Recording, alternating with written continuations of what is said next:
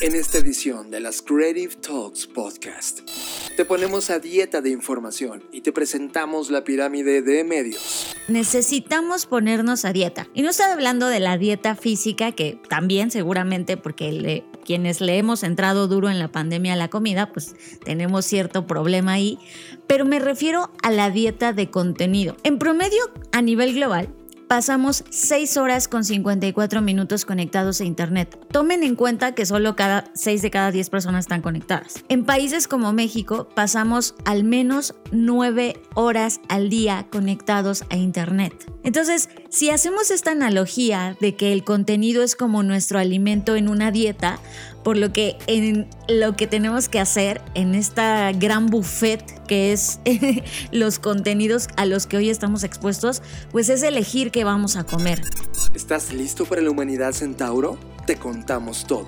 La, la, inteligencia artificial y todo lo que hay detrás de ella, el aprendizaje profundo y todo esto, está aprendiendo de nosotros a pasos en los que a nosotros nos costó trabajo o décadas aprender sobre eso. Y llegar a conclusiones. Eso propone o propongo en la mesa el tema de humano centauro. Bajo esta idea, cada persona logra agregar o añadir tiempo artificial a su vida gracias a que no tiene que invertir ese tiempo en la investigación o lo que sea. Te presentamos conclusiones del Brand Finance 500 y algunas noticias rápidas sobre Google, Adidas y un servicio de clonación artificial de voz. Disfruten esta edición de las Creative Talks Podcast.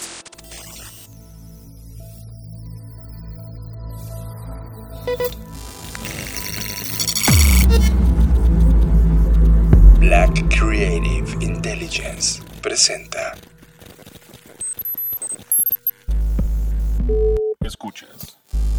Escuchas. Escuchas un podcast de Dixo. Escuchas Creative Talks. Creative Talks. El podcast donde hablamos de creatividad, futuro, innovación, medios, disrupción y emprendimiento. Con Fernanda Rocha y John Black. Por Dixo, la productora de podcast más importante de habla hispana. Por Dixo. Bienvenidos a Creative Talks Podcast, el podcast donde hablamos de creatividad, diseño, negocios, futuros y otras curiosidades que a veces nos topamos en el mundo del Internet. Hoy me es un placer presentar a John Black. Hola, ¿qué tal? Yo soy John Black. Si eres la primera vez que llegas a este podcast, bienvenido. Esperemos que esta sesión que hacemos cada semana de creatividad, innovación, diseño, lo que ya dijo todo Fer, sea tan interesante para ti. Así que Fer, iniciamos. Herramientas, hacks, metodologías, ejercicios, herramientas. Tengo que confesarles que tenemos, o no sé si John también, pero tengo un listado en el que voy dejando los temas que no caban en el podcast, porque como ustedes saben, el tiempo es limitado y solo tenemos entre una o una hora y media para poder abordar un montón de cosas que nos topamos semana a semana y por supuesto en ese listado pues se quedan eh, abandonados algunas cosas que son increíbles pero que por falta de tiempo ya no las podemos poner en el podcast ni darle salida en otros medios. Entonces, hoy que estaba haciendo, terminando de hacer la planeación para esta emisión, me dije, me voy a echar un clavado a ese listado y me topé con algo que ya es viejo, es de 2018 y para las velocidades a las que vamos hoy ya esto ya parece como de la prehistoria, pero que me pareció muy valioso, no solo por el tiempo que estamos viviendo, que en el caso de México estamos viviendo tiempos electorales, sino por el tiempo global en general en donde estamos ya con esta super saturación de información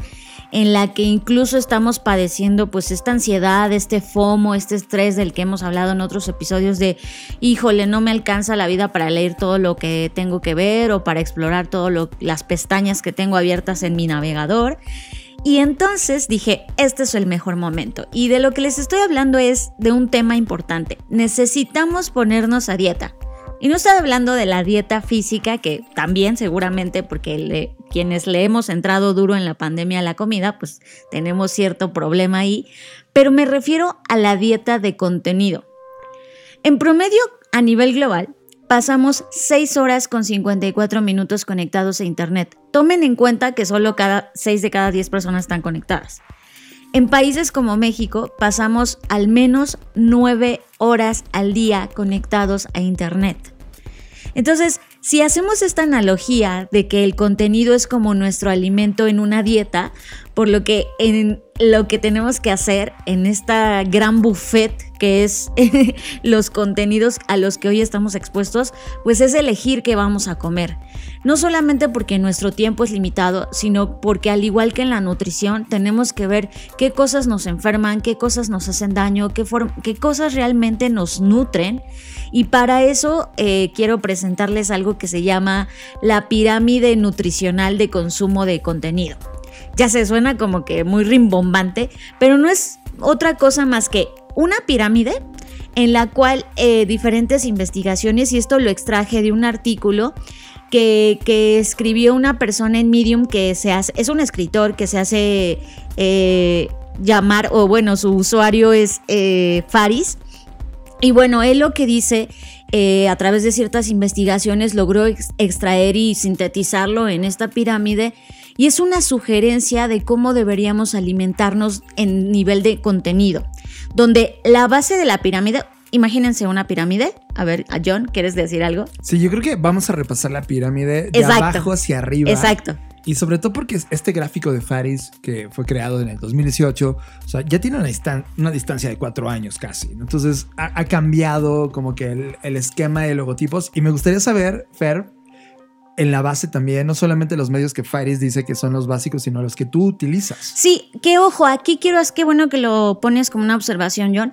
Esto obviamente, y Faris lo advierte en su, porque es una serie de tres artículos, y Faris lo advierte y dice, claro que esto está bajo el escrutinio y los sesgos de cada región, de cada continente y de cada persona, pero al menos es una base. Es como la pirámide nutricional, que a veces te pone alimentos que no hay en tu región y dices, híjole, aquí no hay este pitaya, entonces ¿qué como? Bueno, eso es un poco eso, ¿no? Es adecuarlo a lo que hay en nuestra zona. Entonces, eh, justamente vamos, como bien dice John, la pirámide consta de seis niveles, ¿vale? Entonces, imagínense una pirámide, seis niveles. De todos modos, recuerden que en cada emisión ya estamos compartiendo todos los enlaces en nuestro eh, repositorio en Black Creative Intelligence, así que ahí lo van a poder consultar, pero para quienes no y se lo vayan imaginando mientras están haciendo lo que sea que estén haciendo, imagínense la primer eh, eh, eslabón de la pirámide o la base de la pirámide.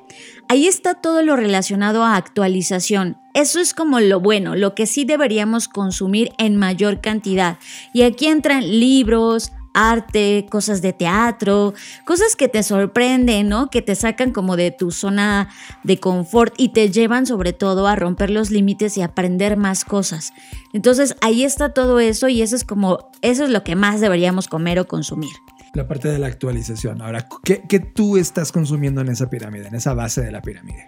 Pues mira, yo para llegar a este nivel me siento muy orgullosa de mí y muy contenta porque he estado haciendo una curaduría, incluso programé, o sea, vean mi nivel ya de nerdez, programé una hoja de cálculo en Google Sheets en la cual por temática y por medio es, me llegan ahí contenidos. Entonces, ¿qué contenidos? Ahorita estoy muy clavada en Medium muy clavada en ciertos newsletters que son de mi interés y que me curan contenido tanto de tendencias como de algunas señales o agentes de cambio que están ocurriendo ahora mismo. Sobre todo eh, me estoy enfocando mucho en temas de el uso de la tecnología, uso y aplicación de la tecnología y entonces estoy muy, mucho ahí, por eso este, me llegan cosas de TechCrunch, por supuesto, de Futurism, de Fast Company, y eso es como mi base y ahí es donde está mi Flipboard y todo lo que curo en Flipboard. Creo que tú mencionas muy claro una, una herramienta que tenemos en común. Yo también soy de Flipboard eh, de hecho, en mi time consuming es como la plataforma que más horas le dedico al día a leer cosas, porque es un algoritmo que cura información de acuerdo a tu perfil, pero dentro de Flipboard también evidentemente la segunda es Medium. En Medium está ocurriendo eh, una, explosión de personas que están compartiendo contenidos de altísimo nivel y de muy temprano, o sea, son contenidos que que, que tres o cuatro años se vuelven este, pues ya tema en los medios tradicionales, porque desde ahí se abordan, o sea, los creadores, los CEOs, la gente que está metido en el mundo de la innovación está escribiendo activamente en Medium. Eh, demasiados libros, Fer. Ahí pondría todos los libros que leemos. ya Ah, sea- bueno, sí, sí. Recientemente estoy leyendo, by the way, el libro de Alien Thinking o Pensamiento Alien, que está súper bueno y es uno de los que voy a reseñar para la BCI, entonces lo metería ahí porque es- está ahorita en mi lista actual. Y ahorita yo estoy terminando el de Range, que también va a estar ya al menos una semana en la BCI. Eh, las revistas, o sea, las revistas Ah, digitales, claro, por tenemos una suscripción a, a la gran mayoría, pero las vemos digitalmente y las revistas son un... Sobre todo, piensa que tanto los libros como las revistas, para que se pudieran hacer, tuvieron que pasar a su vez por un filtro editorial. Es decir, un grupo de seres humanos ya hicieron este ejercicio de curación por ti y te presentaron en una edición lo que ellos pensaban que era más relevante dependiendo si estás interesado en una revista de negocios o una de tecnología. Por lo tanto, las revistas siguen siendo muy importantes. Cine y teatro. O sea, eh, eh, estamos viendo cine desde el punto de vista de los temas que nos interesan y el teatro que es algo que hemos extrañado. O sea, la última, la última puesta en escena que fuimos eh, tenía que ver todo con las decisiones de la vida que estábamos tomando. También se convierte en una fuente.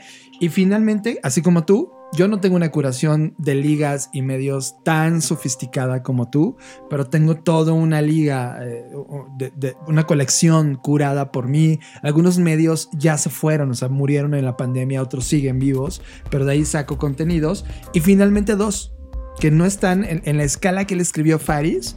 Él la ve como consumo y ahorita vamos a llegar a ese nivel, pero yo la veo como herramienta prima. O sea, yo sí en Twitter, sí personas muy puntuales me otorgan contenidos que yo digo, wow, él lo está viendo porque está, es el director de la NASA y habló de tal cosa y todavía eso no llega a ningún medio de comunicación excepto lo que él está compartiendo. Entonces Twitter y LinkedIn se convirtieron también en la fase de actualización base para mí. Ah, muy interesante. Ahora, vamos a la siguiente, al siguiente nivel, al siguiente eslabón. De- recuerden que estamos de abajo para arriba. Y aquí, como en ese momento, recuerden que esto se hizo, este, pues ya en, en- en do- cuando teníamos seis horas y media de consumo global de contenido. Ahorita ya, como lo dije al inicio, tenemos seis horas con 54 minutos, es decir, casi siete horas. Pues aquí igual las, horas se ajustan, pero para que se den una idea, este eslabón, de acuerdo a, este estudio que, que hicieron, se deben dedicarle tres horas, ¿no? De estas seis horas que le dedicas, tres horas deben estar aquí en una parte que se llama edificación. Y aquí en edificación, pues están eh, medios de noticias, medios científicos, medios, este, todo lo que es journalism y educación, el no ficción, hobbies, y, y- lo mete acá, lo cual me parece interesante porque... eh, pues, por ejemplo, en, terma- en temas de medios, o sea, sí veo los medios locales, pero también consumo los medios internacionales. Y creo que algo que hemos estado, sobre todo tú, John, esto de DW, de... Deutsche Welle. Ajá, que has estado consumiendo, pues la verdad es que a partir de que tú empezaste, yo también la empecé a escuchar y me parece que aborda temas muy interesantes. Y aquí, eh, aquí yo sí metería, yo estoy muy clavada, por ejemplo, con Nature, que es este, pues, revista de ciencia. Me gusta mucho leerla. A veces, obviamente, hay muchas cosas que todavía no entiendo, pero me gusta ver cómo van abordando distintos temas. Entonces, yo lo metería aquí de lo que yo actualmente estoy leyendo al respecto. Yo igual que tú. En, términos, eh, aquí en la pirámide lo que meto es eh, Skillshare. Skillshare es algo que me encanta. Metemos Masterclass que eh, ah, en las últimas dos semanas, tres semanas, ya perdimos la, la costumbre. sí, pero lo perdimos. es, veíamos una clase o un par de clases antes de irnos a dormir y lo poníamos en, en el cuarto y era como, ah, qué rico. Y estábamos viendo cómo se escriben libros, etc. Entonces, Masterclass, sí. Eh, Wired, que también puede ser considerada como magazine, pero recuerden que Wired como plataforma tiene una versión de Reino Unido y una versión norteamericana, global. Ambas son como independientes y ambas generan en su plataforma online buen contenido. Y en YouTube, mucho, demasiado YouTube. Me la paso muchas horas en YouTube y de ahí hay muchas personas que, que consumo. Eh, alguien que me sorprende, en serio, para bien. es- es- estoy emocionado con todo lo que ha venido ocurriendo con él y sus últimos tres años en YouTube. Se llama Chris Du. Chris Du eh, tiene una agencia y una plataforma de diseño muy interesante y literal hace, hace grandes sesiones de skills, de aprendizaje, de tips para diseñadores y, me encanta el estilo, el carácter de Chris Du y, creo que también sí, la Dolce Vele en términos de, información es interesante y por temas solamente de color local, latinos, no me pierdo cada semana este show que hace Lorette Mola, dan una síntesis, porque empáticamente eh, pienso mucho como la, crítica que él está haciendo en ese show en particular y algo que me parece una sátira brutal desde el punto de vista de stand-up. Eh, Alex Fernández es algo que no me pierdo. Eh, por un tema de...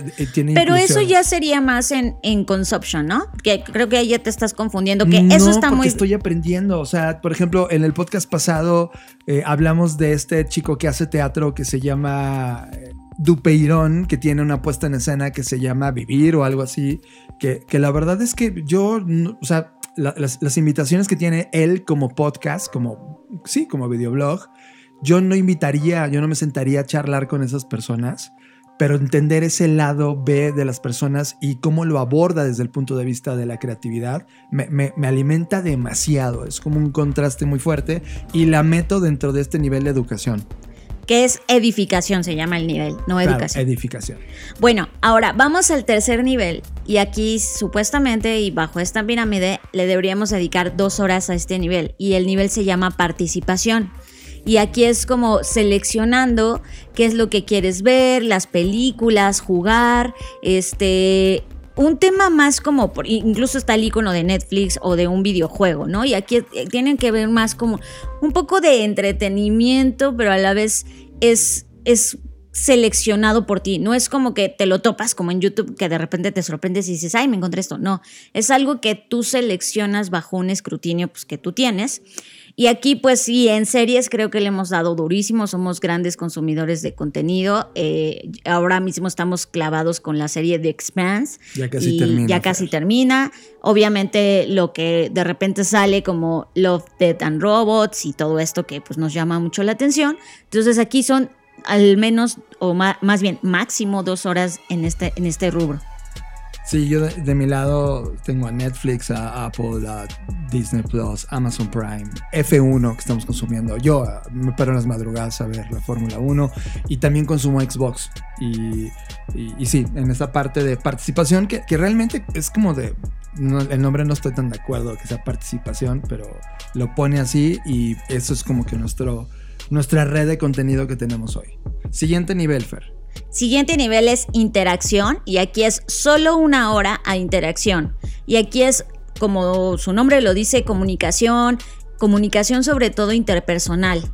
Entonces, este, si tú mandas mensajes, este, WhatsApp, todo eso, solo una hora. Lo cual que creo que aquí es donde todos fallamos, porque la mayoría de las veces te la pasas más tiempo en esto y es un, o sea, te quita mucho tiempo, la verdad. O sea, es muy entretenido y muy divertido estar ahí como que con el chisme y todo, pero pues sí es un, un tema de consumo de tiempo muy grande. Entonces es como Aquí es donde debes empezar como a aprender a elegir y a seleccionar y a priorizar las horas que inviertes. Aquí yo la verdad últimamente ya no, pero, pero sí me costó como dejar de hablar por mensaje con la gente. Ya, yo estoy metido con todas las aplicaciones de Google, es decir, el email de Google, o sea, todo lo que sirve para organizar la compañía, eh, WhatsApps y Slack, que es la herramienta que usamos actualmente. Hemos probado de todo, o sea, hemos tenido desde Monday, hace, hace varios años, hasta, no sé, todas, todas, todas las hemos probado y todas las hemos abandonado. O sea, por una razón visual, yo, bueno, de mi lado, visualmente no son sexys y las aborto, ¿no? Pero hoy Slack, que es muy sexy en términos de, lo ordenado que está, pues nos permite eso y logramos como recortar esa parte de interacción. Bueno, luego sigue la, la solamente entre una hora, una hora y media de consumption, que aquí es donde entra incluso Pornhub, imagínense, ¿no? Siguiente nivel es consumption y aquí se sugiere entre una hora, hora y media y aquí está todo lo que llamamos heavy social media, que es pues todas las redes sociales, desde Facebook, Twitter, como bien decía John al inicio, esto no está actualizado, no está luego, por ejemplo, de TikTok, que hoy es un gran consumidor de tiempo, está incluso Pornhub, está YouTube, está todo lo que nos quita este tiempo. Es, estas son como las papitas de esta dieta, dieta nutrimental, ¿no? Donde sabes que te hacen daño, pero pues ay, qué ricas saben y son las más peligrosas porque pues al igual que la alimentación son las que más calorías tienen, son los que más grasas tienen. Entonces aquí es donde tú necesitas medir tu tiempo y decir, a ver, me voy a dar este tiempo y sí me voy a reír, jijiji, jajaja, los memes y todo, pero no debes dejar que exceda tu consumo. Y eso me parece lo interesante de esta representación piramidal del consumo de, de, contenido. Claro, porque en la pirámide aquí te están diciendo que es como de las cortas, de las, de las más pequeñas que deberías tener, pero siendo honestos en la vida real, son de las que más tiene la gente. O sea, por ejemplo, yo me pierdo en YouTube y puedo pasar tres horas al día acompañado de YouTube, o sea, inclusive mientras trabajo. Y en YouTube de varias categorías, porque puedes escuchar música para, para levantar. Y luego se pregunta por qué se le atrofia el cerebro, ¿ustedes creen? Imagínense, o sea, eso es como que, como un montón de papitas, ¿por qué me arde tanto el estómago? Exacto, o sea, es como de, ¿por qué no estoy rindiendo? Pues porque estás consumiendo muchas grasas de contenido, que en este caso es YouTube, es Twitter, es TikTok, es Instagram, todo lo que te quita tiempo no te aporta nada. Es como de, hazte un ejercicio. ¿Recuerdas lo que viste hace 30 minutos de tu timeline? No. ¿Por qué crees? Porque no era relevante. Deja de consumirlo. Aquí en, aquí en esta guía te permiten hasta media hora de consumo. Nada más. Ah, sí, media hora. Yo decía que hora y media, pero no, es media hora, tienes razón. Y finalmente, en el top, top, top de la pirámide está todo aquello que le llamamos hoy infoxicación, ¿no? O infodemia y todos estos nuevos conceptos, que es todo aquello que de verdad no solamente te hace, te hace daño, sino que, o sea, atenta contra tu vida, casi, casi, ¿no? Y en este tema, tu vida digital. Es todo aquellos lugares de noticias falsas, de contenido que sabes que pues no va a ir a ningún lado, que solo está promoviendo ciertas ideologías, que incluso promueven la violencia. O sea, todas esas cosas que ya de verdad son dañinas nivel rojo. Por eso está, está en la pirámide mostrado de ese color. Y, claro, ¿no? Como dices, John, e, estos, estos últimos tres eslabones o más bien escalones de la pirámide son los en los que hay que poner cuidado, porque lo que narra este chico a lo largo de los tres este, artículos que hizo es que en realidad nosotros consumimos el contenido al revés. Es decir, lo que está en rojo y que está en piquito hasta arriba es lo que más consume la gente. Es decir, que eh, nuestra pirámide está invertida. Por, por lo tanto, la propuesta de estos tres artículos se sintetiza en tres cosas. La parte uno va orientada a que eres lo que comes definitivamente y en la pirámide se ve muy bien, o sea, gracias a que el gráfico visual es una pirámide, puedes realmente visualizar la cantidad total de tiempo que le dedicas a consumir contenidos en un día. Creo que es un gran test de autoevaluación de decir, a ver, cuánto tiempo le estoy dejando a cada cosa. La parte número dos se concentra en cómo equilibrar tu dieta mediática. Y aquí me quiero detener tantito porque esto es algo que nos pasa a todos. Y él empieza con el título de Tenemos hambre, hambre de ideas. Y sí es cierto, es un aspecto que nos define como humanidad es que estamos impulsados, alimentados, guiados por dos cosas, ideas y alimentos. Pero de hecho, las ideas pueden ser tan grandes impulsores, más poderosos que la comida, porque estamos dispuestos a renunciar a la comida solo por ideas abstractas que tenemos. Y eso me parece magnífico. Y, cita algo que Yuval Noah Harari dice en su libro de Sapiens, nunca, nunca podrás convencer a un bono de que te dé un plátano prometiéndole plátanos ilimitados después de la muerte en el cielo de los monos, ¿no? Y es como esto confirma que nuestra hambre es, es anterior a nuestra condición actual. Es decir, nosotros antes de los medios ya teníamos hambre de contenido, hambre de ideas. Y ahora que se nos puso literalmente un buffet en donde te puedes atascar de estos contenidos, pues somos una persona que no nos sabemos controlar y ahí estamos como atascándonos, como el, el, se me viene la en la cabeza la imagen de cuando Bruce en Matilda se come el pastel de chocolate, así. somos el Bruce de estos contenidos. Entonces, tenemos dificultades para controlarnos ante la abundancia, eso es un hecho, y esto se cruza perfectamente con el modelo de negocio de la economía de la atención, entonces no juega a nuestro favor. Por lo tanto, debemos hacernos conscientes de lo que está en el buffet para entonces poder comer lo que realmente nos nutre. Y finalmente, la parte 3 es ¿por qué nos gustan las cosas que son malas para nosotros? Y esto creo que a todos nos pasa. Y pone una teoría que le llama la teoría del cheesecake, que es el cheesecake no existe en la naturaleza. El cheesecake es algo que presiona muchos de nuestros botones al mismo tiempo, haciéndonos eh, sentir que es delicioso. Aprieta nuestro botón del placer, aprieta nuestro botón del azúcar, aprieta nuestro botón de la suavidad, aprieta nuestro botón, hasta estoy salivando mientras les estoy diciendo, ¿no? De, los sabores, del fruto seco, de lo que sea que esté hecho, y nos parece un golpe tan sensual que, que, sentimos que esta es una megadosis de estímulos agradables, que además está diseñado por el ser humano. Eso mismo pasa con el algoritmo y el suministro de noticias y contenido digital es un gran cheesecake que aprieta tantos de nuestros botones, es decir, nos hace sentir información, entretenimiento, confusión, indignación, enojo, coraje y tristeza, que nos hace sentir también como este gran cheesecake. La idea es que no puedes comer cheesecake todos los días, toda tu vida, porque vas a morir de un infarto. Entonces, eso es exactamente lo mismo que pasa con, con la nutrición y creo que es un gran momento para recordarlo, para reflexionarlo, para hacer, como dije anteriormente, una autoevaluación de hacia dónde estamos enfocando nuestro tiempo y cómo nos estamos nutriendo con el contenido que está disponible a nuestro alcance. Estás escuchando Creative Talks Podcast. Ahora, esto que voy a decir está totalmente enlazado con lo que acabamos de mencionar.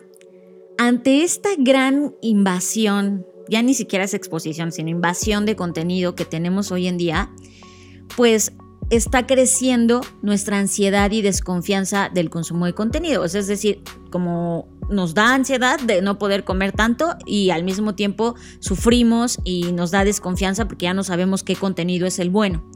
Entonces, ante, esta, eh, ante este problema que estamos viviendo actualmente, se están creando nuevos servicios, servicios de curaduría servicios enfocados a curar el contenido por ti y decirte, a ver, no te abrumes, es como es que es como un nutriólogo, ¿no? Donde te dicen, oye, no te abrumes, vas a comer esto es, tantas veces al día y vas a hacer esto, pues hace cuenta que exactamente así, pero personas que están curando contenido para ti. El caso particular del que les quiero hablar se llama Inexplorato y ellos lo que hacen es venden curaduría del conocimiento. Esa es su, su, propuesta de valor. Y lo que hacen es ayudar a las personas y a las compañías a analizar el contenido disponible de una manera más crítica. Su producto más valioso, o al menos el que más llamó mi atención y al que realmente sí me quisiera suscribir, es una caja curada. Lo que, lo que hacen es, te entrevistan Pasan horas, de hecho, entrevistándote sobre el trabajo, sobre tu vida, tu familia, sobre el amor, sobre todos los temas que son relevantes para ti. Y entonces los curadores del conocimiento, que así se hacen llamar, tardan alrededor de un, un, mes y medio en armarte una caja de madera única en la que vas a encontrar cosas que no sabes que no sabes. Y esto me encanta cosas que no sabes que no sabes. Es decir, no son cosas que resuenan con tu cámara de eco, no son cosas que tú ya conoces, son cosas que rompen con esos esquemas. Y la caja contiene libros que debes leer, películas, documentales, revistas, artículos. Cada, cada una de estas piezas tiene una nota escrita a mano con explicaciones y preguntas sobre por qué te puede ayudar ese contenido y me encanta que existe este tipo de servicios. Sé que no es lo, lo, masivo, por supuesto me queda claro que no, porque para eso están los medios masivos, pero me parece muy bueno que entre este mar de contenidos estén surgiendo este tipo de servicios que curan contenido, lo procesan, te ayudan a entenderlo mejor y además te ayudan a aprender cosas más allá de tu zona de confort. Creo que está buenísimo porque esto es como el Fleetboard que yo ya utilizo y que platicamos de él que estaba en la base de nuestra pirámide, pero llevado al mundo analógico. Y de repente es como decir, güey, mi vida es 100% digital. O sea, todos los contenidos que, que, que, que, tengo son en pantalla en un, ¿qué? 90%. Y de repente es como, oye, ¿y por qué no vuelves a tocar un libro físicamente? ¿Por qué no eh, sales a resolver un crucigrama diseñado para poder potenciar tus ideas. Son, son cosas analógicas que sinceramente ya habíamos perdido por esta por este tema de estar todo el tiempo conectados y me late. Además es una compañía brasileña, lo cual... Sí, eso celebro, también está padrísimo. Porque es- habla de que en América Latina están sucediendo también momentos de curación y de creatividad sumamente interesantes. Y lo aplaudo porque eh, en verdad es... A mí me sorprendería que me llegara una vez cada tres meses, ¿no? Que alguien conociéndome, ¿sabes cómo me sentí? O sea, cómo me imagino que es como la película de The Game, ¿te acuerdas el juego? Ah, que claro. hacen primero un análisis para luego hacerte un juego personalizado en la vida real. Esto es muy parecido, es como te hacen todo un análisis para que el otro especialista de conocimiento entienda quién eres, cuáles son tus gustos y entonces él, al haber explorado, al haber dedicado el tiempo para capturar contenidos eh, inusuales y de alto valor, te entregue esta cosa física. Me, me gusta mucho. ¿Cuál es la página? Inexplorato, como supongo que en español es inexplorado, pero esto está en portugués. Inexplorato. punto- ahora te digo. .com.br Ándale. de Brasil. In- es inexplorado.com.br. Ay, qué padre. Pues ahí está. Creo que esto es una propuesta y también si tú estás pensando como de, ay, quiero eh, emprender y no sé en dónde, aquí hay un área de oportunidad, me parece muy buena, muy de nicho, pero muy padre, ¿no? Que, que eh, valdría la pena explorar. Entonces, creo que este tipo de servicios de curaduría, en donde, por ejemplo, la Black Creative Intelligence en, en muchos sentidos es esto, ¿no? Es eso. donde nosotros cada que vamos a hacer un artículo, aunque sea de 10 párrafos, la verdad es que invertimos un montón de horas de tiempo, de experiencia en sintetizar ese contenido. Entonces, de alguna forma u otra, les curamos y les ahorramos todo ese tiempo a las personas que solo eh, pues se sientan a leer la síntesis de todo ese proceso dialéctico. Estamos destilando contenidos. O sea, en la Black Creative Intelligence vas y tomas buenos vinos, buenas destilaciones y no cervezas baratas. Tema de la semana. Este es el tema que nos robó totalmente la atención. Tema de la semana.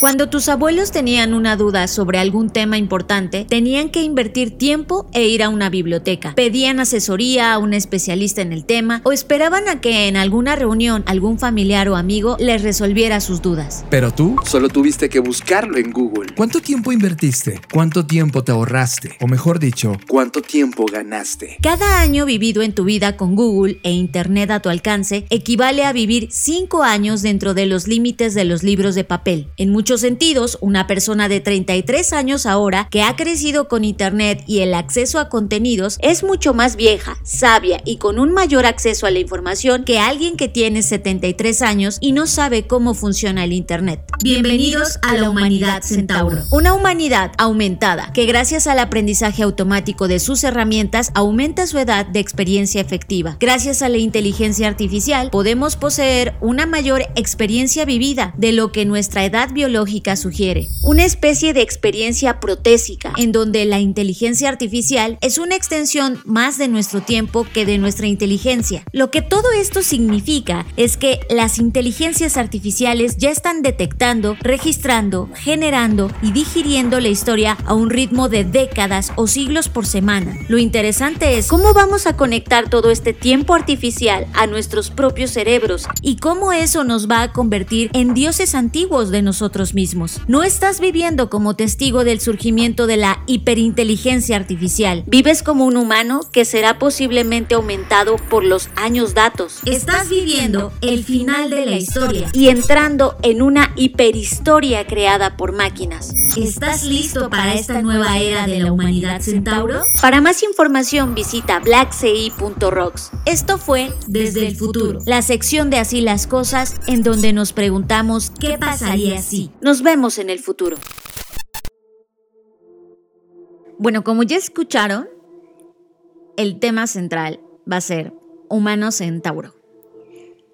Y esto de verdad es una locura, es algo que, por cierto, y por supuesto escribimos para la Black Creative Intelligence. Y es una cosa en la que yo estoy obsesionada desde siempre. O sea, desde niña yo estoy obsesionada con un tema y el tema es el tiempo. Siempre tuve mucha ansiedad con el tiempo y hasta la fecha sigo con ese, ese tema que ya no lo veo como un problema. Eh, De, hecho, creo que nunca lo vi como un problema. A veces sí me causó ansiedad, tengo que aceptarlo, pero nunca lo vi realmente como un problema, sino como algo que me inquietaba. Y esta inquietud me llevó a pensar lo siguiente. y les voy a decir un- un, este, en una frase cuál es mi problema, ¿no? Una de las cosas que yo siempre le digo a John y me agobia de ir a las bibliotecas, aunque me encanta ir a las librerías o a las bibliotecas, siempre le digo a John, "T- lo único que me da tristeza de venir a estos lugares es que no me va a dar tiempo de leer todos los libros que quiero leer, ¿no? Porque ya hice cuentas, no me traten de convencer, porque yo ya hice mis cuentas de cuáles son los libros que me importaría leer y cuántos años voy a vivir aproximadamente y no me cuadran las cuentas. Claro, Entonces- inclusive hasta dejando de ver Netflix o, O sea, aunque, aunque dejando de dormir, les juro que he hecho cuentas dejando de dormir, no, no me da tiempo. Entonces, ante este, ante este problema que tengo, eh, pues dije, ok, ¿qué cosa que hoy existe en el mundo me podría ayudar a justamente curar todos esos libros que ya acepté que no me va a dar tiempo, pero que aún así no pierdo la curiosidad de querer leerlos y que me entregara a mí un resumen, pero no un resumen del, ay, qué padre estuvo el libro. No, no, no. Un resumen como si yo lo hubiese leído, ¿me entienden? Como si yo lo hubiese procesado, como si hubiera con el pasado. nivel de dedicación y todo lo que pues, ocurre en tu mente cuando estás leyéndolo. ¿no? Exacto, con mis vallas, con, o sea, con mis sesgos cognitivos, con mis creencias. O sea, que hagan de cuenta que como que me cloné y le dije a la Fer clonada, léete estos libros y luego me los pasas, ¿no? Ajá, es decir, no confías en la curación del otro. Exacto, dice, discúlpenme. Ya sé, pues es- tengo que decirlo, es la verdad. Esto es lo que hay. Es que tú lees entre líneas, o sea, no, no permites que el otro haya saltado, se haya saltado un artículo o un pedazo No. que es tan relevante para ti, ¿no? Sí, exacto. Es como, ¿por qué no me dijiste que decía esta palabra, no? Y esto, este, yo creo que a todo nos pasa. Entonces, pensé en la inteligencia artificial. Dije, no, pues ya la inteligencia artificial está haciendo un montón de cosas y está pasando tantas cosas. Y pensé, claro, y ahí me cayó como un momento eureka en donde dije, por supuesto, la inteligencia artificial no nos está ganando o nos está haciendo ser más inteligentes lo que la inteligencia artificial y su verdadero aporte nos va a, a heredar es la herencia de tiempo artificial. Y aquí es donde quiero ahora sí profundizar en este artículo y sobre, o sea, sobre cómo se extiende este concepto de tiempo artificial. Piénsenlo así. Imagínense a su abuela o a la persona más ahorita más longeva de su familia, ¿no? Que puede ser su abuelo, su bisabuelo, su mamá, su papá, no lo sé, pero piensen en la persona más longeva de su familia, ¿vale? Ahora, piensen en cuántos años tienen ustedes. En mi caso, yo voy a hacer el ejercicio. La persona más longeva de mi familia ahorita tiene 73 años. Y yo tengo 33 años, como ustedes ya lo han escuchado en otros episodios. Y te, me, lleva, te lleva 40 años. me lleva 40 años, pero esos son 40 años que me lleva en el mundo o en los años normales, ¿no? En los años ah, este, Vida. biológicos. Ajá, biológicos. Pero en los años datos, y aquí es donde empezamos a entrar con diferentes eh, conceptos o propuestas de concepto, es en los años datos, yo le llevo a ella más tiempo. Es, podría yo ser más longeva que ella incluso. Incluso haciendo una equiparación de que cada año vivido equivaldría a cinco años datos de acuerdo a mi ritmo de consumo de contenidos, eso significa que yo le llevo cinco veces más años a ella, aunque biológicamente yo soy más joven. ¿Se dan cuenta? Y esto no es porque, no tiene que ver con el coeficiente intelectual, que eso podría ser una variable, sí, pero imaginemos que no. Imaginemos que tenemos el mismo coeficiente. El tema es que yo he tenido desde los noventas para acá acceso a Internet. Y ese acceso a Internet yo, en mi caso personal, lo he sobreexplotado. El consumo de contenido que tengo yo es un, contenido en el, que yo he leído y devorado y, he hecho mil cosas con, con, ese contenido. Por lo tanto, mi proceso de síntesis se ha acelerado si lo comparo con el de ella, que... Eh, que fue solamente a cierto nivel de educación, que nunca tuvo realmente acceso a Internet, que su acceso a Internet apenas está haciendo los últimos dos años, etcétera. Eh, sé que es injusto en cierta medida, pero estoy haciendo la comparación para que vean cómo es que hemos ganado tiempos en años datos. Es que justamente, o sea, una de las conversaciones es el analfabetismo y el acceso a plataformas como Internet, ¿no? Que en términos políticos ya todo el mundo lo entiende y más o menos dices, ah, bueno, pues no tienes acceso, ponles Internet. Y es, eso no resuelve el problema, es cómo los ayudas a entender y incorporar en la vida de las personas a Internet. Pero ahora la magnitud que pone Fer en la mesa, o sea, ya no es un tema de analfabetismo per se, ahora es un tema de tiempo. Y, y- y entonces me cayó el 20, es como, es verdad. Por eso tú que estás viendo, más bien escuchando este podcast, bueno, sí, viendo si estás en YouTube, saludos. Si estás viendo este podcast o escuchándolo, te sientes más sabio que el presidente de tu país. Y es muy probable que el presidente de tu país tenga un nulo acceso a Internet y lo conozca y sepa administrar tantos datos como tú. Probablemente tiene un séquito de personas y especialistas que lo ayudan a, esa, a ese entendimiento de datos, pero tú eres más rápido. Ahí es donde, se da, donde, donde entran estas dos grandes fuerzas. Uno, tuviste acceso y por lo tanto desarrollaste habilidades de cultura digital, por lo tanto no eres analfabeta. Y dos, el tiempo que te dieron esos superpoderes algoritmizados. Porque cada vez que tú buscaste en Google, como escucharon ahora en este pequeño audio, es de, oye, antes, en una búsqueda que tú haces en menos de un segundo, alguien tuvo que invertir meses para llegar, con suerte, a la misma conclusión. Meses o años. Eso significa que en un segundo equiparaste meses de la vida de una persona. Y eso significa que ganaste tiempo artificial. Lo cual es una locura, porque imagínense lo siguiente, y vayamos a un ejemplo que hoy se ha popularizado, que es la ayuda de la inteligencia artificial en la escritura, ¿no?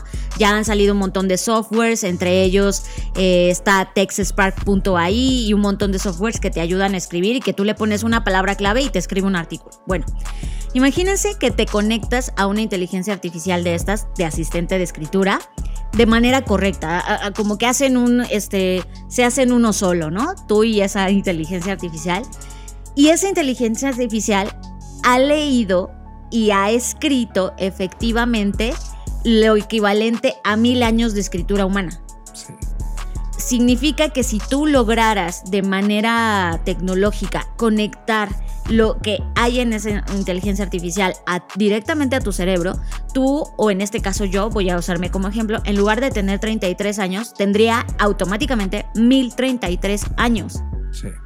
Porque, porque ya sé que suena una locura, pero es que ese es el tiempo que la- el- en el que las máquinas y el ritmo en el que las máquinas están procesando. Es decir, la, la inteligencia artificial y todo lo que hay detrás de ella, el aprendizaje profundo y todo esto, está aprendiendo de nosotros a pasos en los que a nosotros nos costó trabajo o décadas aprender sobre eso. Y llegar a conclusiones. Entonces, eso propone o propongo en la mesa el tema de humano centauro, bajo esta idea de un- una, pues es una, una obra literaria en donde se habla de esto, de humano centauro, en donde cada persona logra agregar o añadir tiempo artificial a su vida gracias a que no tiene que invertir ese tiempo en la investigación o lo que sea, ¿no? Entonces, eso es lo importante de la inteligencia artificial, no es lo que, lo que va a hacer o lo que nos va a sustituir y todos estos temores que tenemos. Lo deberíamos de ver, o al menos, no sé ustedes, pero al menos cuando yo estaba escribiendo esto, me llené de, de emoción porque dije, entonces, por primera vez en la vida, vi la oportunidad que tengo de, y, y la angustia que se puede eliminar ante mi problema inicial. ¿Se acuerdan? No me va a dar tiempo a leer todos los libros que quiero leer. Pero bajo este término de humano centauro sí me daría tiempo, porque yo bien podría poner a una inteligencia o programar una inteligencia artificial para que pueda procesar todos estos libros con mis propios inputs o insights y entonces me arroje conclusiones a las que yo podría llegar. Sí, y te sientas satisfecha porque, porque está hecho con tu ID de procesamiento humano, ¿no? Por lo cual aquí los sesgos no serían del todo malos. Es decir, estos sesgos que ya hemos también hablado en otros episodios del podcast, que pues hay sesgos horribles como el de la discriminación, el racismo, por supuesto. Estos sesgos, si los copiara de ti, no serían tan malos, porque sería como si tú estuvieras leyendo y procesando esa información. Por lo tanto, te agregaría tiempo a tu vida y aunque tú tuvieras 50 años, en realidad tendrías 200 años, por ejemplo. Entonces, el, sesgo, el, sesgo de, el sesgo de validación para curación de contenidos sería una de las riquezas más importantes de la inteligencia artificial. totalmente. Ahora, hay un ejercicio que tú pones en tu artículo que a mí me dejó eh, explotado de la mente, ¿no? Y lo voy a sintetizar. Tenemos eh, en la Black School un ejercicio que hacemos cada mes, que, que es el Canvas, ¿no? el Mashup Canvas. Y ponemos el ejercicio de cómo diseñar el auto que Apple está construyendo ahora mismo. Y uno de los grandes problemas que se resuelven en esa sesión es cómo ven los autos, ¿no? Porque tú cuando manejas un auto, pues tú tienes el control, tus ojos son la interfase de entrada de los datos y tú como máquina biológica tomas las decisiones con base en la data que tienes y entró en tus autos, en tus ojos. Pero un auto que se conduce solo, solo no tiene ojos, o sea, tus ojos ya no están. Ya cediste ese control. Por lo tanto, los autos de nueva generación necesitan ojos. Entonces, los ojos, ya sea un, un ojo mecánico como una webcam que está viendo como tú, pero también hay otro tipo de tecnologías infrarroja de datos, LiDAR, etcétera, ¿no? Todos estos ojos, imagínate 2040, cuando estemos al 50% de todos los autos ya en la calle son digitales, eh, con inteligencia artificial y eléctricos. Imagínate en un día la data que es capaz esos ojos de leer y entender. En un día pueden igualar a todo lo que los humanos hemos manejado en toda la historia de la humanidad. Por lo tanto, en un día esa inteligencia artificial puede igualar el conocimiento de conducción humana y mejorarla a partir del segundo día. Eso me lleva a preguntarme, wow, ¿cómo va a ser la competencia mañana de la Fórmula 1 en el 2040? Porque nos va a ganar tiempo en ciertas habilidades y te va a dar tiempo de desarrollar o utilizar ese tiempo artificial en otras cosas. Porque estos algoritmos van a llegar a conclusiones que nos habían tardado décadas, siglos o generaciones entender y ellos van a llegar a conclusiones tremendamente puntuales. Y eso significa que la humanidad tiene de dos. O aceptar esta colaboración, es como de, wow, los datos que me están entregando son moralmente eh, sin problema porque es dato duro. Más bien éticamente, ¿no? Éticamente, sí. Y es como, ni modo, hay que aplicarlos. E-, esto está diciendo de resultado. Cualquier otra, otra decisión sería equivocada. ¿Eso cómo lo vamos a manejar? Y, y la pregunta que tú haces es, ¿estamos listos para que la humanidad pueda asimilar el tiempo artificial que ha ganado? Y sí, justo eso, por eso es la pregunta de cierre, porque por un lado, vean cómo empezamos a hablar en el primer tema sobre esta ingesta de contenido, ¿no? Y el time consuming que eso, o el tiempo consumido que eso nos quita o nos demanda. Y yo ahora les estoy hablando de otra, otra este, tesis, ¿no? O más bien otra hipótesis, en donde les estoy diciendo, vamos a ganar tiempo. ¿De qué depende que se vea como una pérdida de tiempo o como una ganancia de tiempo? De nosotros mismos y nuestros hábitos de consumo. Estamos, o sea, yo no sé si lo logran ver, pero estamos teniendo la mejor herramienta. Es como si estuviéramos ganando la perpetuidad. O sea, es decir, esto es tan importante como la muerte de la muerte. Si bien biológicamente vamos a seguir envejeciendo, al menos con lo que hoy sabemos y la tecnología disponible hasta el momento, puedes ir creciendo tu edad, es, envejeciendo de otras formas artificiales con la información que las inteligencias artificiales brindan o te den para, para, para procesar.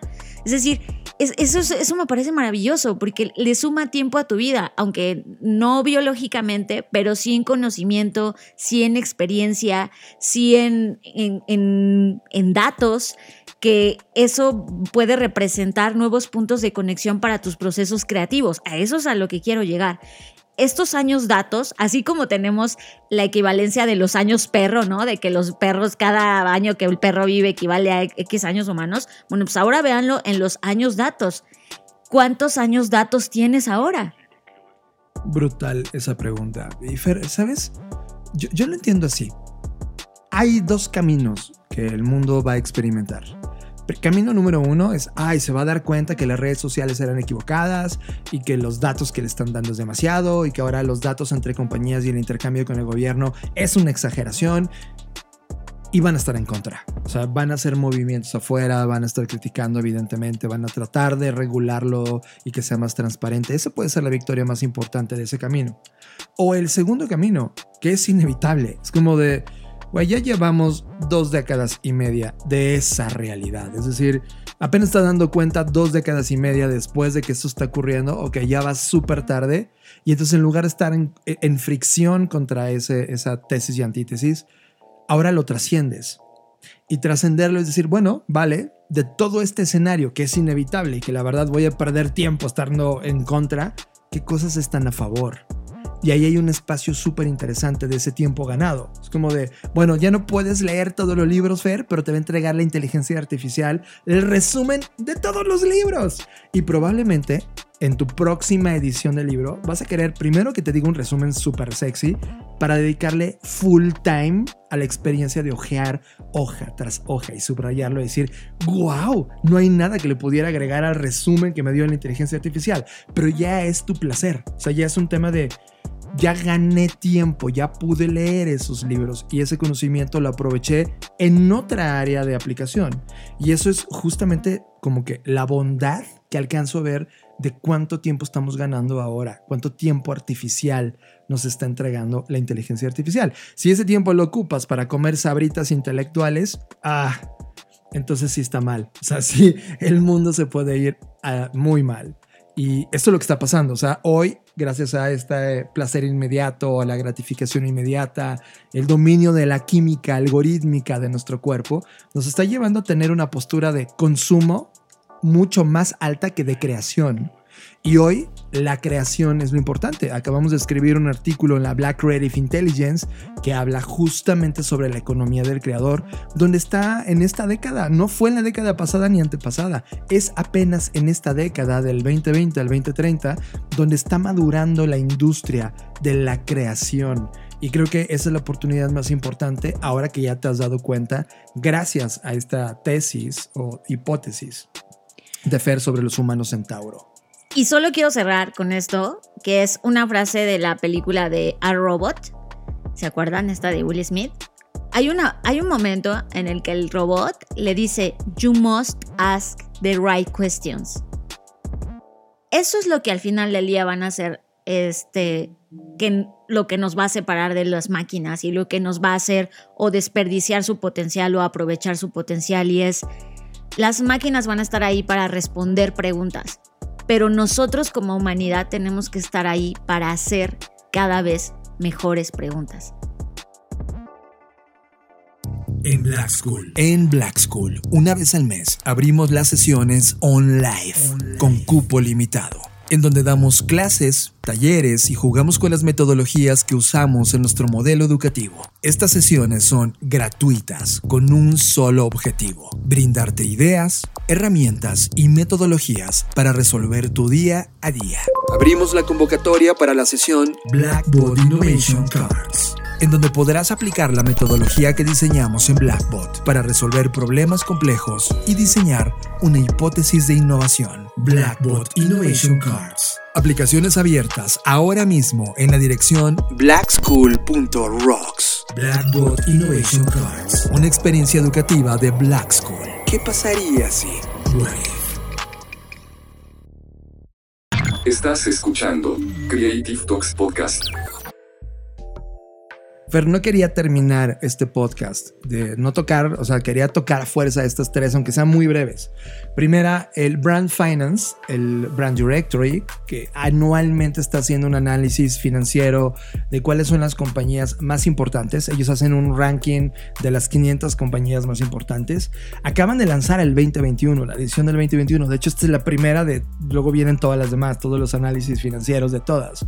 Y me sorprendió lo que está pasando en este primer vistazo eh, solo voy a poner highlights. Tema número uno, Apple recupera la posición número uno, lo cual... Sabíamos eh, que iba a pasar. Iba a pasar. Yo me equivoqué hace cuatro años diciendo que Apple iba en caída, pero el cabrón lo ha hecho increíble, ha administrado y ha traído talento. Eh, y wow, está haciendo una administración increíble. Y de hecho ya estaba en tercer lugar respecto al año pasado, subió dos posiciones, le quitó el número uno a Amazon cosa que también están atravesando un momento importante. El CEO de Amazon se va, llega una nueva administración, llega una nueva forma de pensar, a tal grado que Amazon dijo que el trabajo fuera de oficina ya era algo que ellos ya no iban a desaparecer, que necesitaban estar en la oficina para recuperar la innovación de Amazon.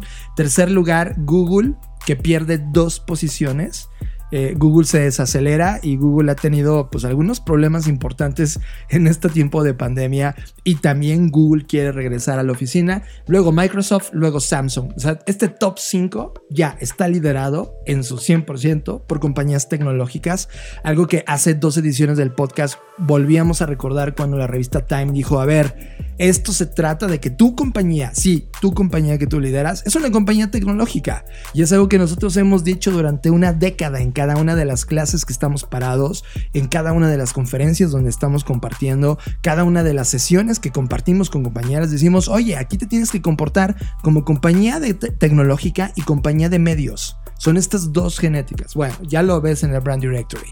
Y algo que me deja con una sonrisa de satisfacción que eso es algo que me encantaba, me encantaría ver y está pasando. Compañías tradicionales como Coca-Cola ya ni siquiera están en el top 25. Cayó cerca de 20 posiciones y, y me gusta porque habla del say guest que estamos viviendo en estos momentos. Es decir, compañías tradicionales de poco propósito, que solamente están creadas con mentirle a la gente que provoca placer, cuando en realidad solo te está poniendo diabetes cada vez que consumes ese producto, ahora sí le están rindiendo justicia y están empezando a caer bestialmente este tipo de compañías. Así que Coca-Cola ya no está en el top 10, ya no está en el top 20, está hasta después del top 30. Y eso me gusta que suceda en esta lectura rápida del Brand Finance. Otra noticia, pues es eh, la colaboración, la primera colaboración de Adidas y Allbirds, que pues tiene muchas críticas, ¿no? Por un lado, la gente está contenta porque están apostando por el tema de la sustentabilidad, pero hay otros que dicen que no están tan elegantes, no están pues amigos, no se puede todo en la vida, esto es una evolución, así que pues hay que tener paciencia, seguramente como lo vimos con los tenis impresos, ¿se acuerdan esos horribles que había antes y ahora cada vez son más sofisticados? Pues va a pasar exactamente lo mismo y creo que aquí lo interesante a rescatar es que Adidas está pues ya desafiando, comenzando a desafiar las nociones de propiedad, ¿se acuerdan que lo hablábamos en el reporte de tendencias de 2020?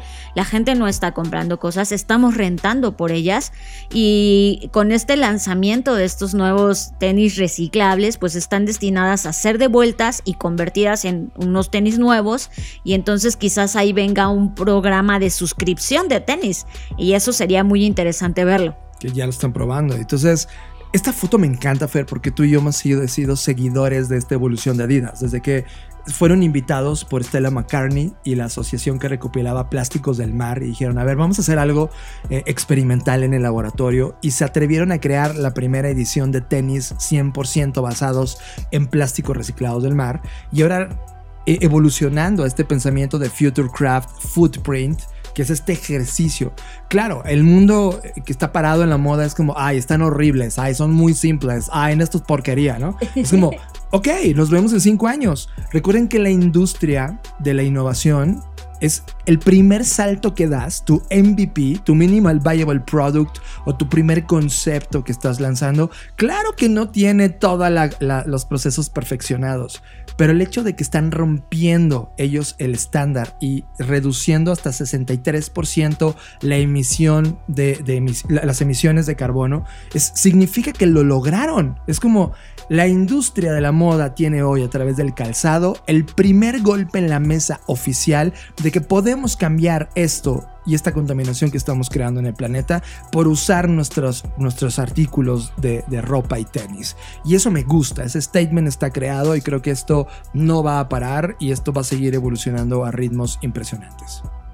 Y por último, pues una noticia de Google que anunció que pues esta cosa como mágica que solo veíamos en películas de ciencia ficción, pues ahora ya se está haciendo cada vez más real y es tener una representación holográfica, por llamarlo de alguna forma, de una persona como si estuviera ahí. ¿No? ¿Se acuerdan que esto lo veíamos en diferentes películas? Bueno, pues Google ya lanza este proyecto en el que dice que, que, lo va a lograr, que ya está, que esto se va a poner tarde o temprano a disposición de cualquier persona. Claro que ahora mismo este proyecto, el Project Starline, pues está obviamente como todos los proyectos que comienzan en el laboratorio en pruebas, pero esta es una tecnología pues virtual realista sobre de imágenes 3D para tener sesiones virtuales y ahora sí quizás terminar de borrar estas eh, pues líneas entre el trabajo remoto y la diferencia de estar a distancia y, estar físicamente en un lugar. Eso me, me, lleva a una historia que ya conté en este podcast cuando Intel nos hizo en vivo en la Universidad Nacional Autónoma de México un ejercicio de colaboración remota donde tú podías poder jugar con la materia y afectarlo en el proyecto de diseño. O sea, este es el salto a esa, realidad que vimos hace más de 20 años. Este Project Starline lo que realmente ocurre es que hace una representación 3D del ser humano que está conectado del otro lado, de tal manera que tú ves volumen, tú ves como si estuviera ahí. Esto es un salto increíble. Yo no sé si ustedes están emocionados, pero esto significa que se ha roto la barrera de la distancia y estamos, y seguramente lo vamos a ver a lo largo de esta década, cómo vamos a madurar en esa colaboración. Ya no va a ser a través de Mural o de Miro, que son representaciones 2D, 2D gráficas de colaboración. Ahora vamos a decir, oye, vas a poder jugar como, como si fuera plastilina y del otro lado poder sentirla y afectarla y recrearla y impresionantes los, los, alcances de este salto de Google. Evidentemente este producto todavía no está a la venta. Eso es algo que estamos ahora viendo. Apenas se acaba de presentarlo en el I.O. que hace anualmente y que el año pasado no ocurrió. Y que ahora, en verdad, esto fue fue un vistazo al futuro de las aplicaciones que van a jugar con estas conexiones remotas 3D. Eso va a ser increíble. Y por último, ya ahora sí, para irnos, está el tema de Marvel.ai. Brutal. AI. Que es una, una, locura que ya habíamos hablado, pero que ahora ya se hizo real. ¿Se acuerdan cuando yo les dije, oigan, ¿Qué va a pasar con el tema de la inteligencia artificial, con los actores que, que, ya no aparezcan en película porque entonces compran su imagen y la recrean? Y bueno, pues no está pasando todavía con la imagen, pero ya pasó con la voz. Entonces ya, ya puedes tener, ¿no? Ya pueden, eh, ya hay un conflicto con el tema del registro de tu, literal, y valga la redundancia, de tu registro de voz. Tu brand voice. Lo que está pasando es que eh, Marvel, bueno, este Marvel.ai lo que está haciendo es, eh, pues, imagínate que tú eres un actor, grabas tu voz y luego ya no es necesario que vuelvas a actuar porque ya usan tu voz para el doblaje o para otras cosas, para cualquier tipo de proyecto audiovisual o solamente audible. Y entonces esto es una locura. Eh, sí, imagínate que tú eres George Clooney, ¿no? que tienes un tipo de voz muy puntual, tu presencia de marca ya está muy definido y te quiere American Express para sus lanzamientos de 2023. Pues ya no le pagas a George Clooney, el humano, contratas a esta compañía de inteligencia artificial porque va, ellos ya tienen los registros de George Clooney, George Clooney ya es parte de la agencia, mientras dice, ah, pues no pasa nada. Es más, George Clooney podría estar muerto. Exacto, como ha sucedido, sí, claro, y seguir generando eh, dinero con su voz, aunque él no puso su voz, solo puso en la base de datos de la inteligencia artificial los registros de su voz para poder ser recreada en todo tipo de publicidades después. Eso significa ver eh, este, gran escenario que tú estabas poniendo. Esto, esto es una nueva industria. O sea, esto ya, ya lleva los límites de la marca personal a un mundo donde ya colisionó con la inteligencia artificial y eso es un nuevo mercado. No viene ningún maldito libro de negocios del mundo. No está y solo está manifestado a través de estas startups que están poniendo estos límites y están mostrándonos lo que podría ser de una industria de la creación. George Clooney ahora afectado a todo el mundo. Ahora imagínate presidentes, ahora imagínate tú. O sea, un día escribimos un artículo en la Black Creative Intelligence hace un par de meses sobre los humanos digitales, sobre tu personalidad digital. Y es de estos derechos de representación digital son ahora una extensión de tu marca personal. Es como de tu huella dactilar, la que protegimos y la que está en un lugar muy seguro, entre paréntesis o comillas, del gobierno almacenada pues ahora va a ser tu representación digital, tu voz, cómo luces, tus ojos, lo que tú eres como marca, porque va a ser susceptible de clonación o de uso comercial. Y eso a mí me vuela la cabeza porque está todo un mundo por crear alrededor de esos temas. Estás conectado a Creative Talks Podcast. Wow, John, fue muy rápido, pero afortunadamente logramos cubrir todo lo que queríamos cubrir el día de hoy. Espero que quienes nos escuchan lo hayan disfrutado tanto como nosotros. Y pues no sé si quieras agregar algo más. Pues que estamos tremendamente llegando al mes de, al fin de mes Recuerde que siempre en la última semana de cada mes tenemos sesiones gratuitas eh, dentro de la Black School. Métanse si no, se, no se han dejado experimentar sobre cómo hacemos las cosas. Y el mes que viene tenemos eh, inicios de varias cosas dentro de Black School, así que métanse también. Tenemos temas de futuro, Sí, vamos a abrir nuevamente Alternative Futures, vamos a abrir My Future Self y vamos a abrir, por supuesto, nuestro programa estrella Creativity and Innovation Leadership. Una locura completa. Así que si quieres estudiar temas de innovación, métanse a la Black School. Recuerden que este podcast se hace semanalmente y tenemos la Black Creative Intelligence, que es un programa de suscripción donde los contenidos que estamos preparando en verdad son una locura. Y recuerden que todo lo que decimos aquí hoy en particular sobre este humano centauro está totalmente documentado ahí en un artículo de fondo que escribió Fernanda Rocha, así que disfruten y bienvenidos a esta comunidad creativa. Pues bien, yo soy Fernanda Rocha. Recuerden que me pueden encontrar en redes sociales que de verdad ahora sí estoy más activa que nunca. Ya me propuse que no va a pasar un día en el que no publique algo relevante, por supuesto. Así que espero que me sigan. En mis redes sociales estoy como arroba Fernanda Roche. A Blackbot lo pueden seguir como arroba Blackbot. Y a Black School como arroba soy Black School. Yo soy John Black y como decimos en cada edición de las Creative Talks podcast y en general de Blackbot, nos vemos en el futuro. Dixo presentó. Dixo presentó Creative Talks. El podcast en donde hablamos de creatividad, innovación medios, disrupción y emprendimiento. Con Fernanda Rocha y John Black. Por Dixo, la productora de podcast más importante de habla hispana. Nos escuchamos en el futuro.